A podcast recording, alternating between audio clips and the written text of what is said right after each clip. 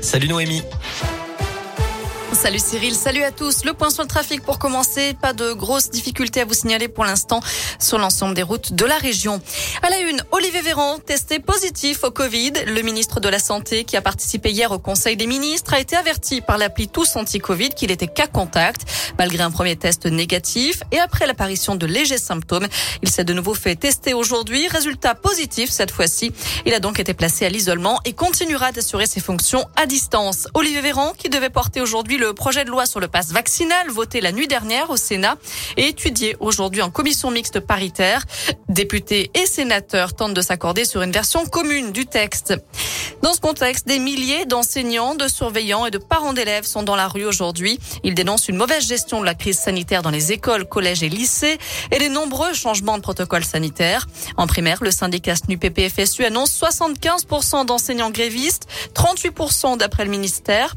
Dans les collèges et lycées, l'éducation nationale compte près de 24% de profs en grève. Ils sont 62% d'après le syndicat SNES FSU. Notez que les auxiliaires, les CPE, et les infirmières scolaires sont mobilisées aussi.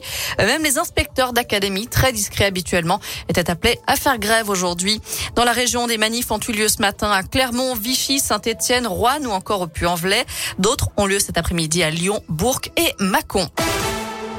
Christiane Taubira pourrait déclarer sa candidature à la présidentielle dans la région samedi. L'ancienne ministre de la Justice pourrait l'officialiser à Lyon. Elle va en tout cas prononcer une déclaration dans le quartier de la Croix-Rousse à l'occasion d'un rassemblement de militants pour l'Union de la gauche. Garde à vue prolongée pour l'homme interrogé depuis hier matin dans l'enquête sur la tuerie de Chevaline en Haute-Savoie. Selon plusieurs médias, ce motard lyonnais avait déjà été entendu comme témoin et mis hors de cause en 2015. Cette garde à vue vise à faire des vérifications d'emploi du temps.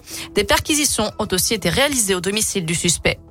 Et puis une avancée pour toutes celles qui souffrent d'endométriose. L'Assemblée a voté aujourd'hui, a voté à l'unanimité la reconnaissance de cette maladie comme affection longue durée, ce qui doit permettre une prise en charge à 100% par l'assurance maladie.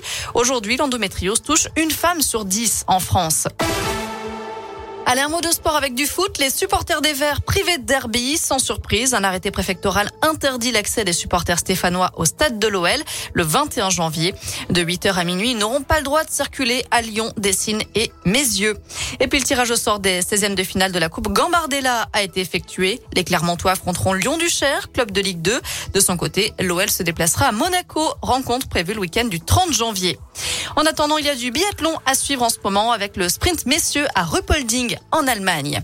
Côté météo, les nuages laissent place à de belles éclaircies cet après-midi. Les températures sont toujours très fraîches par contre, hein, il faut s'habiller. Les maximales ne dépassent pas la barre des 4 degrés. Bonne fin de journée.